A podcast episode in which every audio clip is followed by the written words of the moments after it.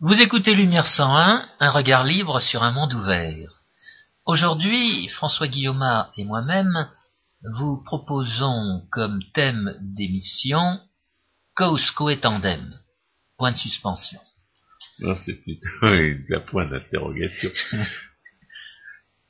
Tout va dépendre de la façon dont on va expliquer ce dont il est question, à savoir un parallèle entre 1981 et 2013. Oui, dans le but de, savoir quand le gouvernement socialiste, qui ne fait que des bêtises, finira par s'apercevoir qu'il doit changer de politique. Qui ne fait que ce qu'il avait dit qu'il ferait avant les élections. Augmenter les impôts? Et il n'avait pas promis d'augmenter les impôts. Sauf les impôts de la haine. Et ça, on savait que les impôts de la haine, ça réduit les recettes fiscales. on n'y croyait pas beaucoup. Donc, on se met, là, il a l'air de d'augmenter les impôts comme s'il croyait que ça peut augmenter les recettes fiscales. Et bien entendu, ce que ça va provoquer, c'est une récession. Et comme ça provoque une récession, eh bien, il sera obligé, et, on se demande quand il sera obligé d'en tirer les conséquences. Et la question, c'est effectivement de savoir, premièrement, si il va, si comme il a l'air de le faire euh, aujourd'hui, il est incapable de se rendre compte qu'il fait des bêtises, et par conséquent, il sera il faudra vraiment qu'il soit forcé par les circonstances d'y renoncer. Et puis deuxième, question, euh, c'est quel va être l'événement qui va le forcer à, renoncer? Et comme nous avons un précédent, qui est le précédent du début des années 80, eh bien, on va éventuellement euh, essayer de comparer les, deux situations pour voir si euh, et quand la politique va changer. Alors essayons de commencer par euh, cette période 81, 84, 86. Quels sont les gros les gros morceaux à, souligner? Moi j'aurais tendance à parler d'abord de euh, la question monétaire. La question monétaire, en 1981, la France faisait partie de ce système monétaire européen qui était un, système contractuel entre les hommes de gouvernement. Qui était censé être un, système de taux de change fixe, et comme on le sait, d'expérience et aussi du raisonnement, euh, un système de taux de change fixe, c'est un système où les taux de change, justement, ne le sont pas. Donc, euh, la question était de savoir quand les, quand les hommes de l'État français seront obligés de dévaluer, ils l'ont fait à plusieurs reprises. Aujourd'hui, on est dans un système qui est celui du l'euro, et c'est un système finalement où on ne sait pas ce qui va se passer. On ne sait pas ce qui peut se passer. L'euro contient en lui-même un, potentiel inflationniste énorme, puisque c'est un super monopole monétaire, un super monopole monétaire, si ça ne sert pas à faire de l'inflation, on se demande à quoi ça sert. Et d'un autre côté, il y a euh, des velléités d'indépendance, il y a, une, il y a des, des, statuts de la Banque Centrale Européenne qui dit qu'elle est indépendante, mais euh, l'expérience montre qu'un gouverneur de Banque Centrale vraiment indépendant, ça n'existe pas. Ah, alors. par ailleurs, il y a la question de savoir si, combien combien de temps euh, les pays membres de, l'euro vont, euh, vont, continuer à utiliser, à utiliser l'euro comme monnaie? Dans ce cas-là, euh, on, en sait encore, encore moins sur ce qui va se passer. On est dans une situation expérimentale. La zone euro laisse à chacun le soin de prévoir l'avenir, cette zone euro se veut, en raison des statuts, assurer la stabilité des prix dans les pays de l'euro. On voit qu'il y a des pays euh, qui sont soumis à la discipline de l'euro et puis d'autres qui, euh, qui font règles et par conséquent peuvent les changer. Pour l'instant, il semble que la Banque Centrale Européenne fasse ce, qu'il faut, les prix en monnaie qu'elle dit dans ses indices euh, sont de l'ordre de 2%, 2% annuel. 2% annuel, et pour certains, 2% annuel de quoi? De hausse des prix c'est ça, de hausse des prix, oui. C'est ça qu'ils appellent la stabilité des prix dans ce système. Pour autant qu'on admet le principe de du niveau des prix et de l'augmentation du niveau des prix. Mais bon, ça ne veut pas dire grand-chose. Nous sommes d'accord. Peut-être que 2%, c'est la marge d'erreur sur le, calcul d'une statistique qui fait partie de ce que, de ce ces, promoteurs, de, de leurs promoteurs appelaient des, des objets frontières. Mais comparé à ce qui se passait en, en 81, euh, il y a un comment dire un, accord à, à, à reconnaître à, la Banque centrale européenne euh, qui n'existait pas en 1981. La Banque de France était sous la tutelle euh, du pouvoir gouvernemental, elle n'avait pas d'indépendance et mais d'un autre côté, il y avait cette contrainte sur disons, sur la vanité des hommes de l'État français, pour ce qui était de, maintenir la parité avec le marque. C'est exact, mais euh, en 81, euh, nous étions encore dans une époque euh, contrastée. Le système monétaire européen ne datait que grosso modo de 6 euh, ans, c'est de 1975, et il n'y avait pas d'accord euh, entre les pays qui étaient convenus de, créer ce système monétaire européen. C'était des comment dire des, essais. il n'y avait pas. Il s'agissait en fait de, pallier les effets de la l'éclatement du système d'échange dits fixes exactement. en 1973. Exactement, exactement. Et on ne peut pas dire que euh, le gouvernement français avait... Et puis il y avait, il y avait la politique agricole commune et qui avait des prix euh, euh, qui, étaient obligés de, de, de s'adapter à toutes les variations des, taux de change entre les, les monnaies européennes et ce qui s'appelait les montants compensatoires monétaires. Les montants compensatoires, c'était destiné justement à empêcher les variations des taux de change, d'avoir les, d'avoir les, effets sur, sur les, distributions d'argent volé qu'ils auraient eu si, si n'étaient ces, n'étaient ces prétendus euh, montants compensatoires.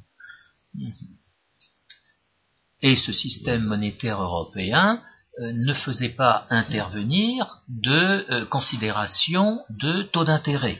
Bah, toujours est-il que, disons, euh, après les nationalisations, après les hausses du salaire minimum, après l'abaissement de, de, la retraite et de la durée du travail, c'est quand même la contrainte du, change qui, qui, entre autres, a, euh, conduit les, les, hommes de l'État à se rendre compte qu'il fallait changer de politique. Alors qu'aujourd'hui, on n'a pas de contrainte du change. On a, on a l'impossibilité de faire de l'inflation pour, pour créer euh, une, une illusion euh, fiscale supplémentaire. On a l'impossibilité de faire de l'inflation pour, pour couvrir les déficits budgétaires des hommes de l'État l'innovation qu'apporte l'euro et l'innovation à laquelle tout le monde n'avait pas pensé, c'est que c'est que les ce sont les difficultés budgétaires des États qui se sont trop endettés qui, euh, qui, les obligent à, réviser leur politique. Ça, c'est quelque chose qui n'existait pas à l'époque les hommes de l'État français pouvaient emprunter, comme d'ailleurs le socialiste Giscard en avait pris l'initiative à partir de 1974, sous prétexte de, crise pétrolière.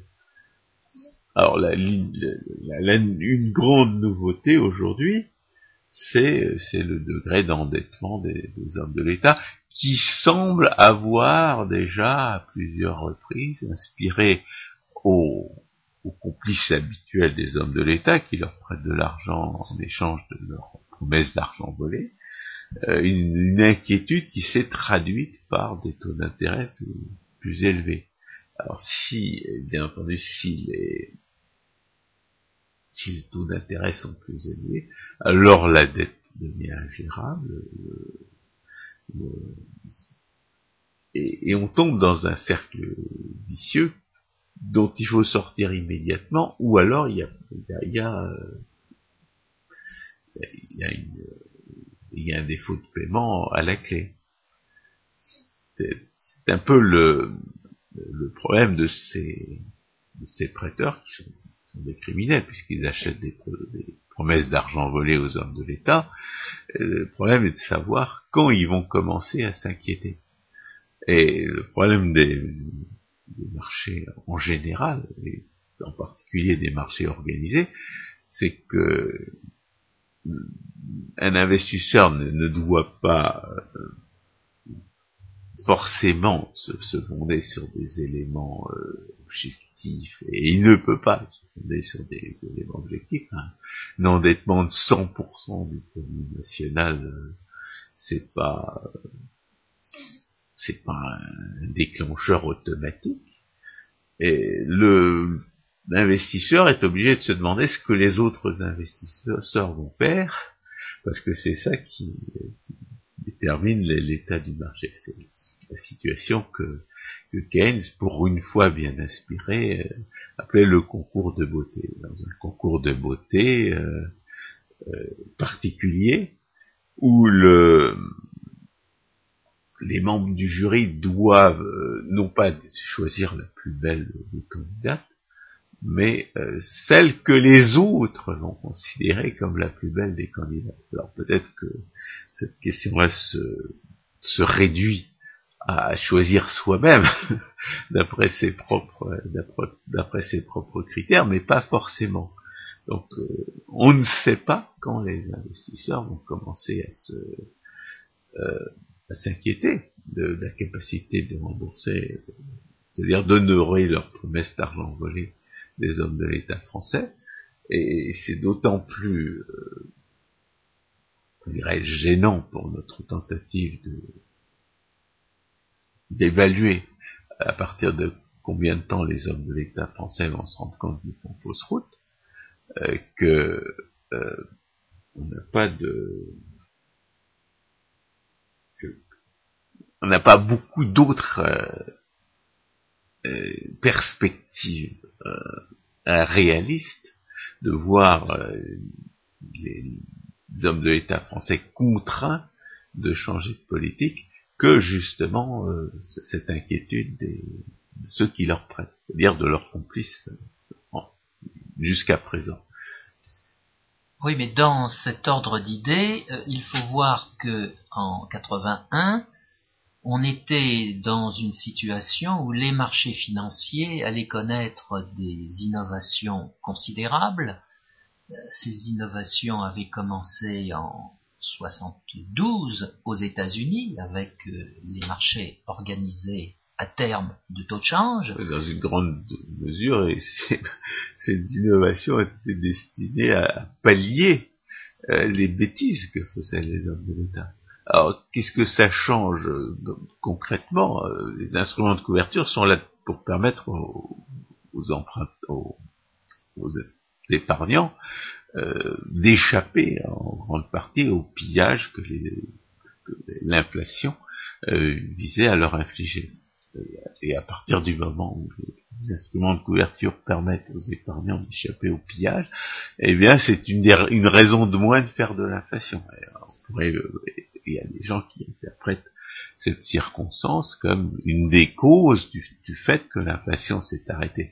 Non pas parce que l'inflation serait un phénomène qui tombe du ciel, mais bien au contraire, parce que l'inflation est une politique délibérée, qui vise à voler les uns au profit des autres, comme toute politique économique et sociale.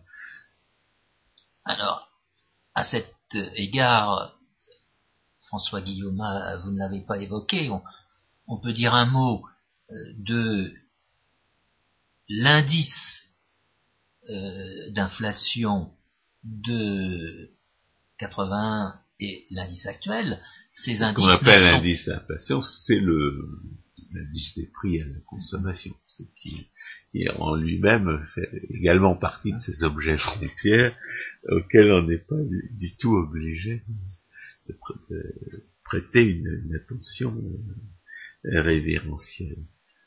Néanmoins, euh, pour ce qui nous concerne, euh, en 81, l'indice d'inflation était de l'ordre de 16, 16%, alors qu'en France, aujourd'hui, on est aux environs euh, de 2%. La conséquence de cette différence d'indice d'inflation bah, se trouve dans les mesures que ces indices d'inflation euh, vont orchestrer.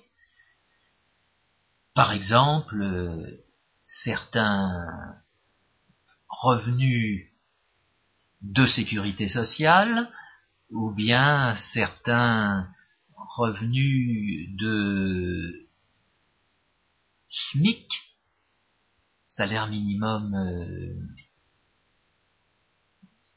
des salariés. Interprofessionnel de croissance.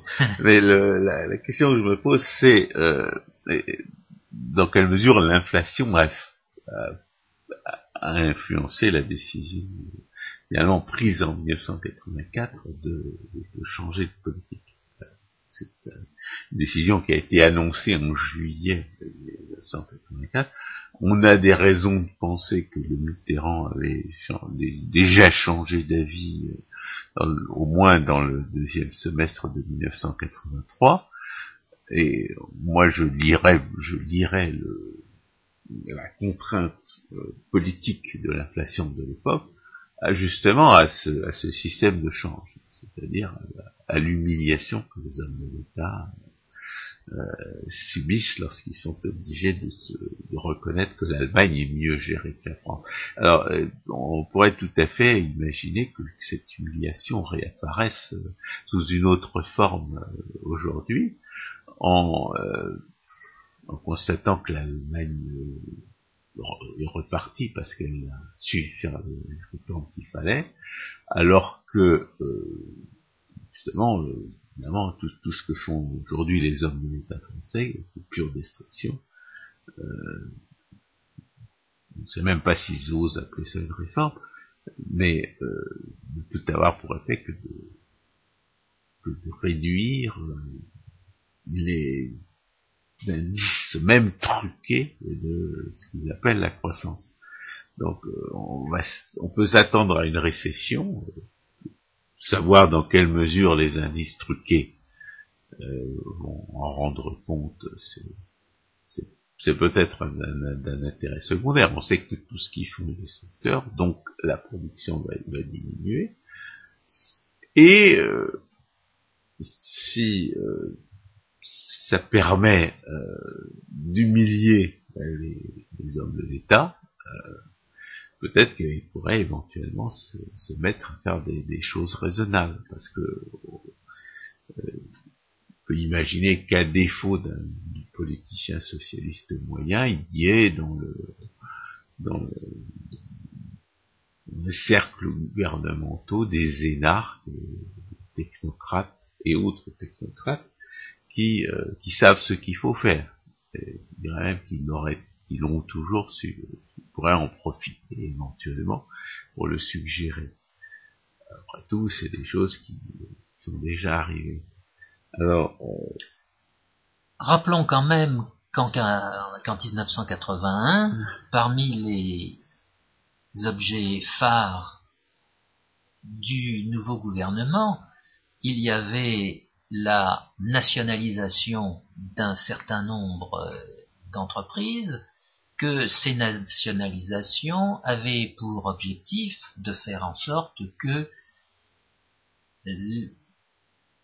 la gestion de ces entreprises soit plus efficiente. ça, c'était l'objectif euh, prétendu. Et c'est un vieil, une vieille réminiscence de la prétention socialiste née dans les années 1820 à, améliorer l'efficacité productive. L'idée suivant laquelle le socialisme améliorerait l'efficacité productive n'est pratiquement n'est pratiquement morte qu'en en 1989 lorsqu'on a eu accès au lieu du crime comme, euh, comme disent les, les policiers, et qu'on a pu se rendre compte à quel point le socialisme avait détruit les pays l'Union soviétique et les, pays d'Europe centrale et, orientale.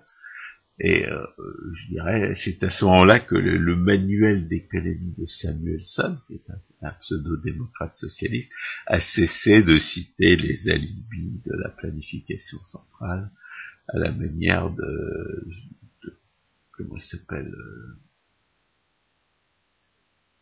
euh, théoricien de la planification avec des prix, euh, des prix euh, fictifs, des prix, euh, des, prix virtuels. Oscar Lange. Ah oui. J'ai quelques trous de mémoire concernant les noms, les noms propres. Ça fait, ça fait longtemps et ça ne s'améliorera pas.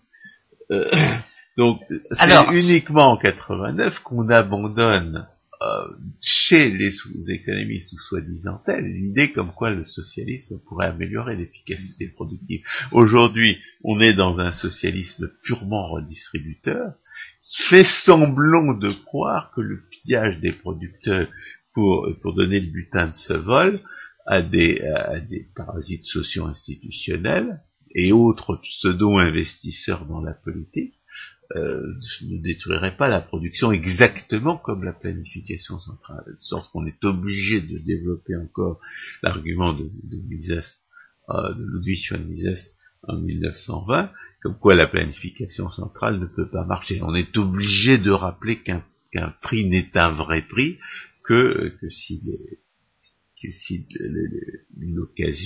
plutôt c'est une somme de monnaie, une quantité de monnaie, échangés par des propriétaires responsables euh, à titre volontaire et, sans que les hommes de l'État euh, les rançonnent.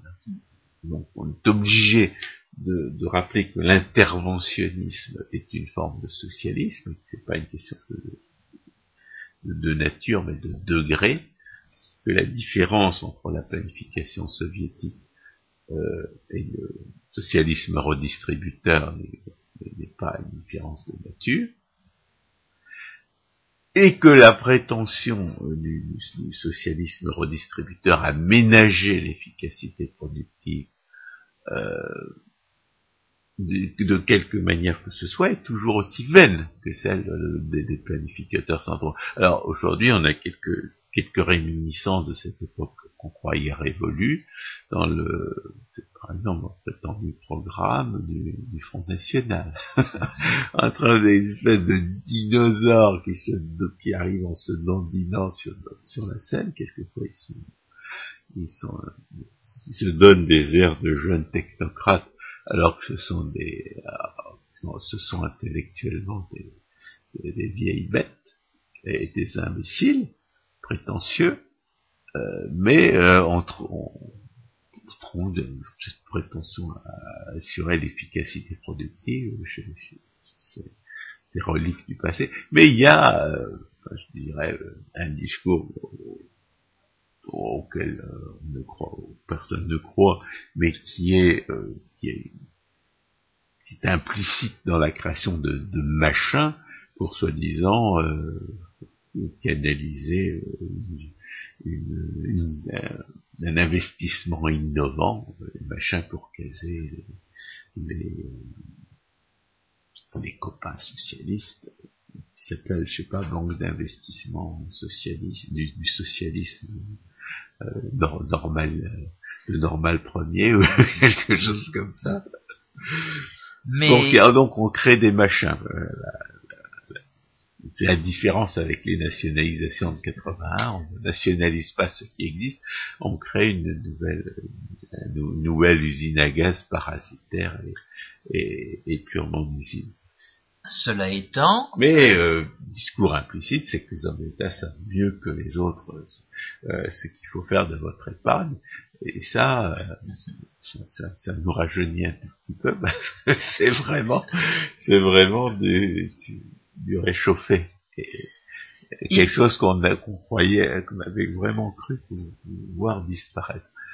Il convient d'ajouter à cette diatribe que euh, le niveau de chômage en France euh, n'a pas été amélioré en raison de ces euh, nationalisations.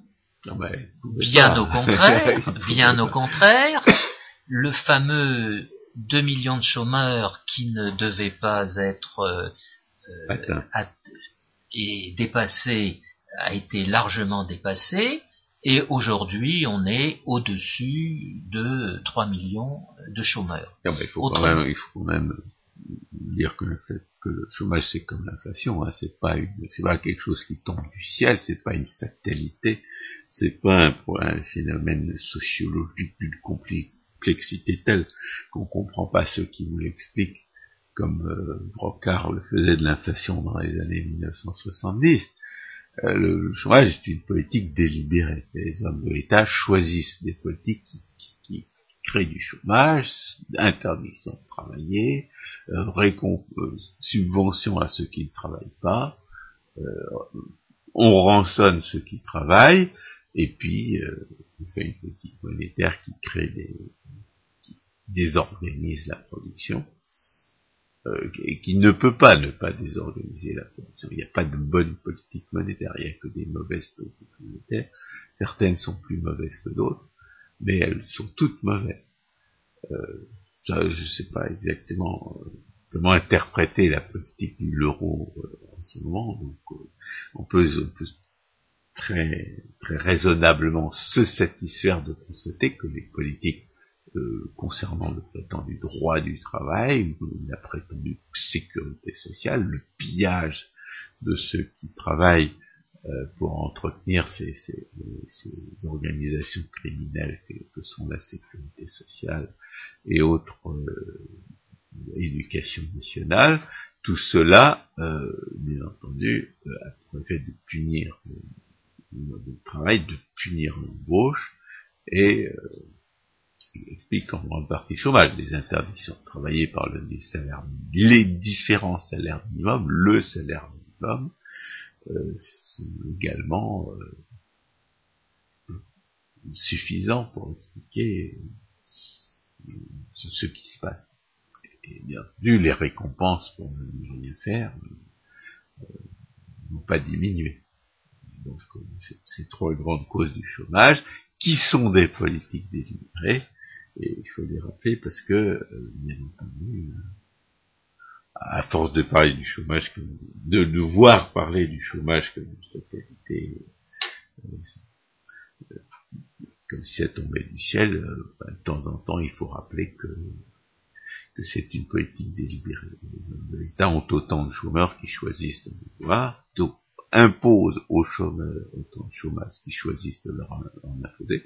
Et d'ailleurs, à ce titre, il y a un discours qu'on a, vu à l'occasion, euh, parce que un, entrepreneur américain a osé euh, dire que les, Français étaient paresseux, euh, quelque chose d'insupportable à entendre dire que le travailleur français est particulièrement productif, alors que la seule raison pour laquelle les statistiques truquées de leur habitude euh, signalent productivité, une prétendue productivité particulière du dit travailleur, c'est que le salaire minimum en France, qui représente à peu près la moitié du salaire moyen, est tellement élevé qu'il interdit de travailler à tous ceux dont la productivité sera inférieure à ce salaire minimum.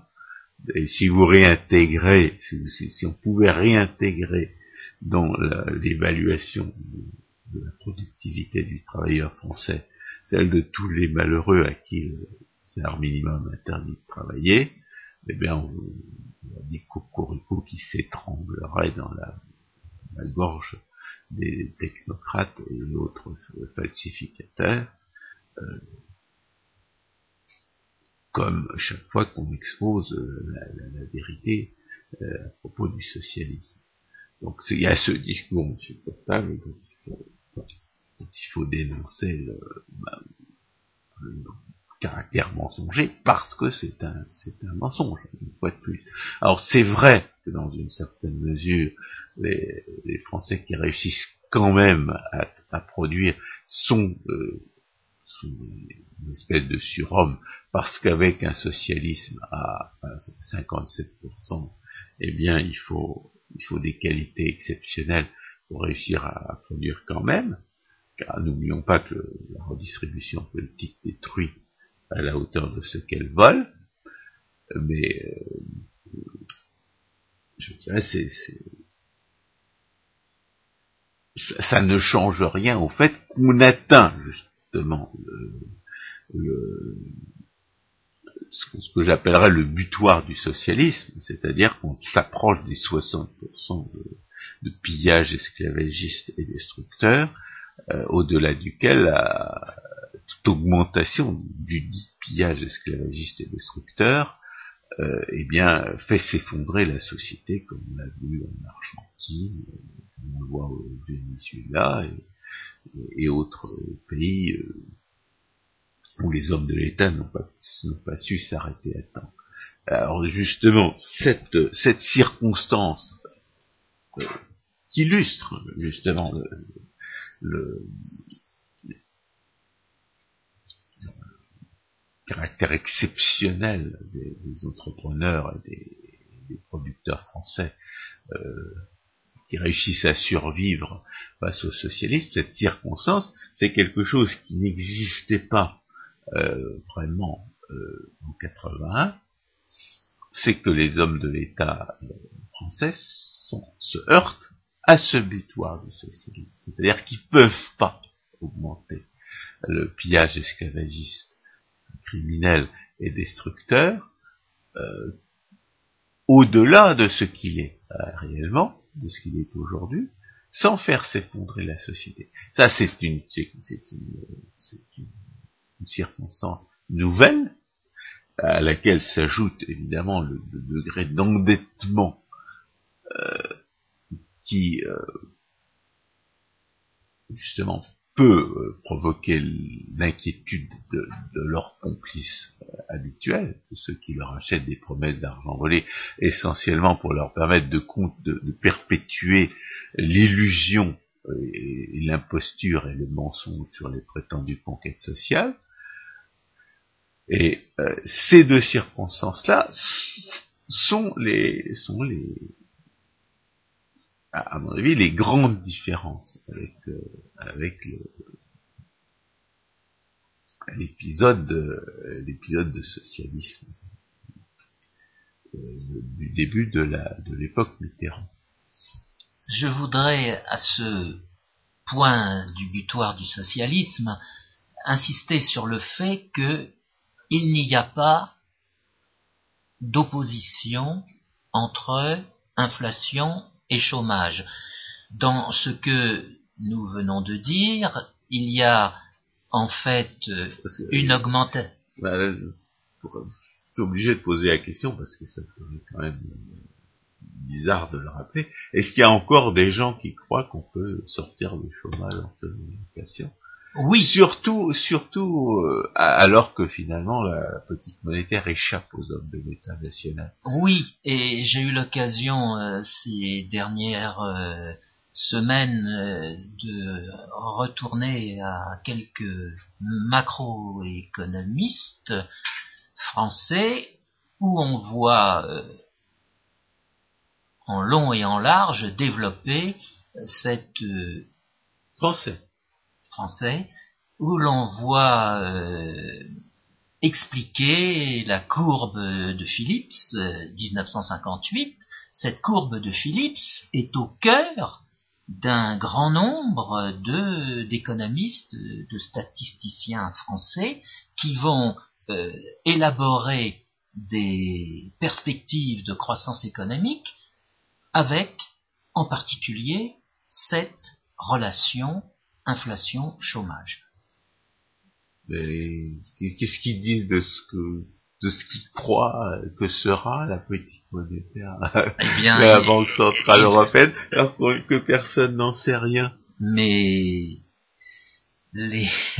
Euh, je sais pas, moi, euh, on, sait bien que ces gens, ce dont parlent ces gens-là pas grand-chose à voir avec la réalité, parce qu'on a développé le charlatanisme keynésien, le fait que la prétendue comptabilité publique n'est pas une comptabilité.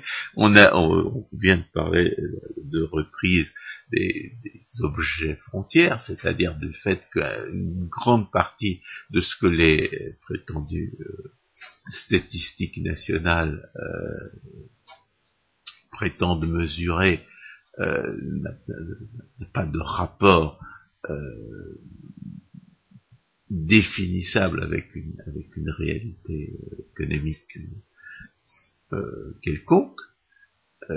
Donc, on, sait bien que ces gens-là discutent de choses qui n'existent pas, mais on aurait pu penser quand même que pourrait spéculer sur ce que serait la politique monétaire avant de, discuter des prétendus effets de la politique monétaire sur le chômage. Par ailleurs, euh, on sait bien qu'ils sont macroéconomistes, mais en fait, euh, même en premier, même même des, des, soi-disant euh, économistes qui sont pas en réalité des, mathématiciens ou des ingénieurs qui se prennent pour des économistes, ont subi des cours de, microéconomie au moins en première année, et puis ils savent que, qu'un service minimum euh, est une interdiction de travailler. ils, ne le diront pas sous cette forme parce que c'est pas, ils s'imaginent que c'est pas scientifique. Ils diront que salaire minimum au-dessus du prix du salaire d'équilibre du marché va provoquer un déséquilibre entre l'offre et la demande. Mais ils, devraient, ils doivent quand même le savoir.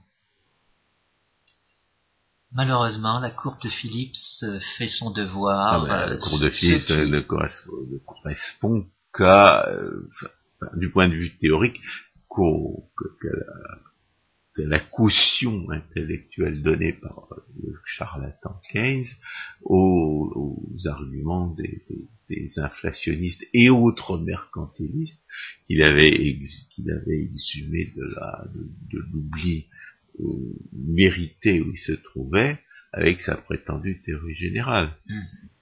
Il n'y a absolument rien qui, puisse correspondre euh, dans, la, dans la réalité à cette idée comme quoi l'inflation sera un remède au chômage. Et il me semblait bien quand même que dans les années 70, on avait discuté en long et en large du terme auquel, euh, à partir duquel euh, les effets stimulants de politique inflationniste cessaient de, de s'exercer. Et donc euh, là, on, a l'impression que vraiment on, nous ressort de la naphtaline des, des vêtements qui sont malgré tout euh, qui sont quand même euh, parfaitement démodés. Mais malheureusement, les politiques ont cela en mémoire. On évoquait tout à l'heure cette, cette On peut se demander s'ils ont jamais appris autre chose que le charlatanisme keynésien et malheureusement répondre que non. on, évoquait le concept de niveau général. Au sérieux, c'est peut-être pour ça que ces pseudo-économistes se prennent au sérieux euh, ce, genre de, de, de lubie. Peut-être que ils, espèrent attirer l'attention des, politiciens en, les flattant dans leur, dans, leur ignorance et dans, leur, dans ce qu'ils croient savoir. Au moins, ça permet de, de s'exprimer sur les médias et de donner l'impression qu'on connaît quelque chose. surtout, ce qui est c'est à quel point ces, ces gens à court terme, parce que qu'est-ce que ça, c'est, est-ce qu'ils sont vraiment obligés d'épouser les préoccupations des politiciens qui ne songent qu'à être réélus Parce que c'est quand même des parasites sociaux permanents, ces, ces soi-disant économistes. Ils ils ne risquent pas d'être d'être chassés à la prochaine élection. Bref, le butoir du socialisme n'a rien à voir avec euh, une, une, opposition entre inflation et chômage. Ce sont des questions tout à fait différentes. Non, c'est vrai, il y a une opposition entre socialisme et, et production. Cette, cette opposition-là a toujours existé. Et il, le butoir du socialisme, c'est le moment où même les statistiques truquées du produit national, je dis truquées parce que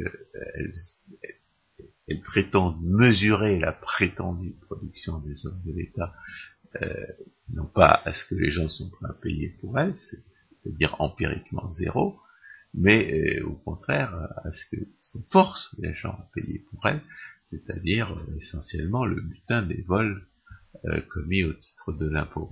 Donc euh, ces, statistiques sont truquées, elles surestiment la production, mais euh, il vient un moment où même ces statistiques truquées qui surestiment la production, eh bien, enregistrent une baisse de la dite production, et c'est c'est ce qui se passe lorsqu'on atteint le butoir du socialisme. C'est pour ça que, que le, augmenter les impôts n'est pas une n'est pas une option, n'aurait pas dû être une option. Et euh, de même, l'emprunt n'est plus une, échappatoire euh, possible. La seule solution, c'est de, de, baisser les dépenses publiques et de baisser les impôts. On a fait une émission qui s'intitulait Ce qu'il faut faire et ce qu'il ne faut pas faire. On a fait une autre émission tout à fait récente sur le théorème d'Omleva qui dit que plus, euh, que pour tout l'euro dépensé en moins par les hommes de l'État, il y a un euro de plus dans la production. C'est-à-dire que la, redistribution politique socialiste, euh, bah, elle est non seulement pure, mais totale destruction. Un corollaire, une troisième conclusion tirée de la démonstration de Bitur Donc, euh, le, le butoir du socialisme, on en a quand même des expériences. On a des expériences au Canada, on a des expériences en Suède, on a, des, on a non seulement l'expérience d'une euh, société où la production s'arrête, d'une production, mais d'une société où la production repart, parce qu'on est on, on, en a rabattu sur le pillage esclavagiste et destructeur du socialisme il y a toutes sortes de, pays où les hommes de l'État ont décidé de moins voler, la production est repartie. A commencé bien entendu par les impôts de la haine. J'ai revu récemment les expériences qui ont été faites dans les années 20 aux États-Unis, au début des années 60 par Kennedy euh, aux États-Unis, au début des années 80 par Reagan aux États-Unis, l'augmentation des recettes fiscales a été considérable du fait de la baisse des impôts de la haine. Donc, euh, si gouvernement s'obstine dans son idée d'augmenter les impôts de la haine, euh, si on se pose, encore une fois, de savoir si s'il a besoin de faire l'expérience pour découvrir que ça va réduire les recettes fiscales. et, ce qui lui donnera l'occasion de se demander s'il a vraiment envie que les recettes fiscales diminuent. Mais auparavant, euh, essayons de voir que en 1981, le gouvernement de l'époque le président étant à l'époque euh, élu pour euh, cette année, a changé, ou plus exactement à laisser, à laisser euh, en partie en, en attente sa politique en juillet 84, c'est-à-dire trois années après euh, son élection et a fait intervenir un autre ministre, un autre Premier ministre, pour, disons, euh, expédier les affaires courantes jusqu'en 86, où à cette date, ce sera euh, l'opposition d'alors qui reprendra le gouvernement. nous sommes aujourd'hui à même pas 12 mois, euh, oui, mais il n'y avait pas le butoir du socialisme, il n'y avait pas l'endettement de, de 100% à l'époque. Mais il y avait une circonstance qui, qui, allait dans le dans le sens de, de révision de la politique, c'est qu'il y avait une opposition euh, au socialisme à l'époque. Aujourd'hui, il n'y a pas de parti qui ne soit pas socialiste.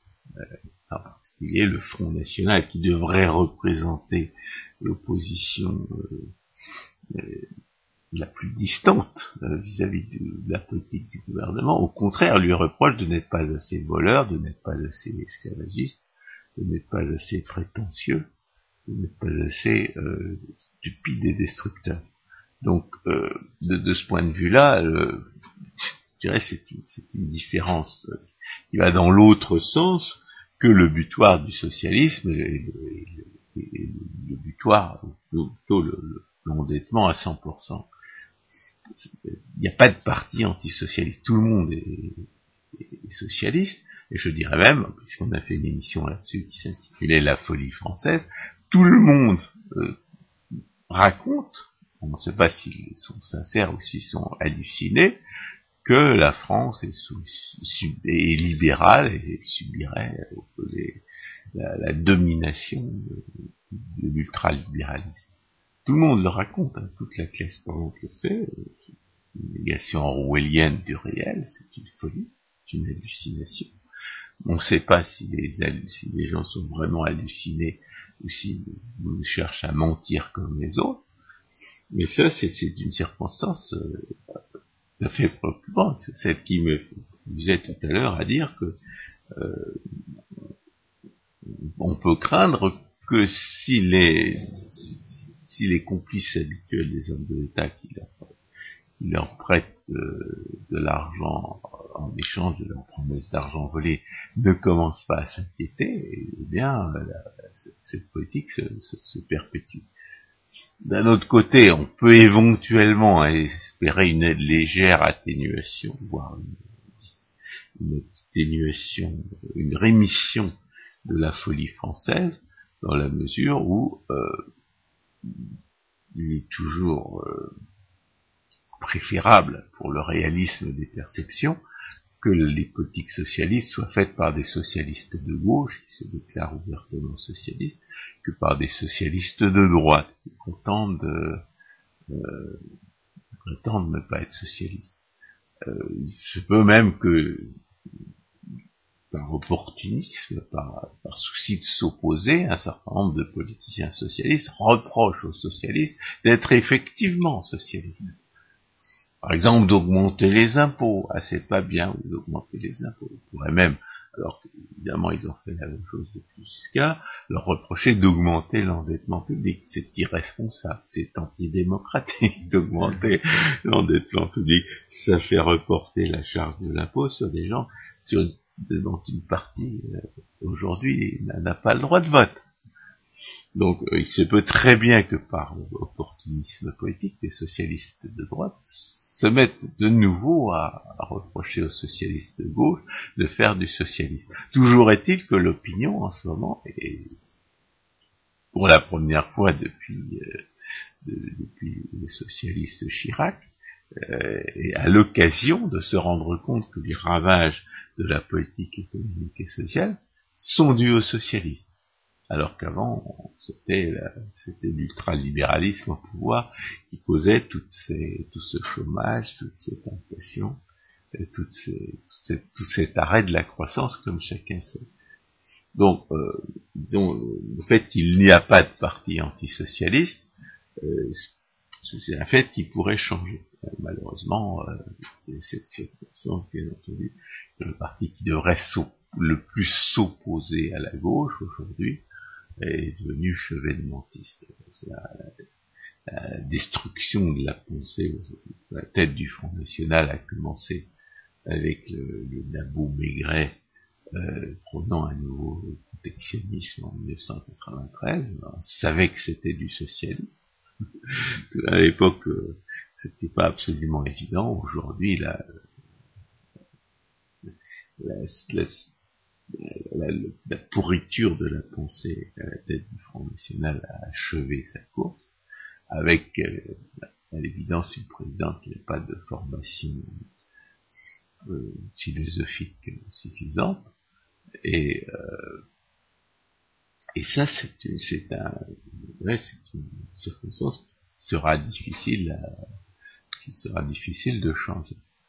Donc, euh, c'est pas très bien quel, comme, dans quel sens conclure sur, sur l'événement qui fera changer le gouvernement, qui fera se rendre compte que la, que sa politique est mauvaise. Ce qu'on peut rappeler euh, éventuellement, c'est que les gouvernements qui ont qui ont fait reculer le socialisme dans leur pays euh, peuvent parfaitement être des socialistes, des gouvernements de gauche, mais comme, ça peut être des gouvernements de droite. Et souvent on crédite des gouvernements de droite de, de réduire les dépenses, sabrer dans les dépenses, alors qu'en réalité, il ne s'agit que des mensonges de journalistes qui sont, 90, qui sont à 90% de gauche euh, dans, tous les pays. Par exemple, en Grande-Bretagne, aujourd'hui, on sait très bien quand on ne fait pas que lire les, journaux, euh, qu'il n'y a absolument pas de recul du socialisme, absolument aucune baisse des dépenses, mais au contraire, poursuite des politiques euh, désastreuses menées euh, jusqu'à présent. On sait que, bien entendu, aux États-Unis c'est pire encore, mais il y a effectivement des pays qui sont qui s'en sont sortis, comme la Nouvelle-Zélande, comme la Suède, enfin, s'en sont sortis. Ils ont quitté la zone proche du butoir du socialisme et sont revenus à une situation, euh, je dirais, qui n'est pas perçue comme une crise par, le, par la classe politique. Euh, donc rien, enfin, rien sinon, euh, sinon la, folie française ne peut, empêcher un gouvernement socialiste de, euh, de se rendre compte que le socialisme, que en tout cas sa forme particulière de socialisme ne marche pas. Évidemment, comme il n'y a pas de socialisme qui marche, euh, il vaudrait mieux qu'ils se rendent compte que c'est le socialisme qui ne marche pas du, tout. Mais malheureusement, euh, je dirais, il y a ni l'état d'esprit de, la classe politique française, ni ce qui se passe à l'étranger, car ni, euh, en Grande-Bretagne comme aux États-Unis, les, politiques actuelles ne font qu'aggraver les politiques antérieures, euh, ne, fournissent des exemples favorables. Bien, François Guillaume, merci beaucoup. Chers auditeurs, j'espère que cette, euh, ce, ce, petit parallèle entre 1981 et 2014 vous aura intéressé. Je vous dis à une prochaine fois.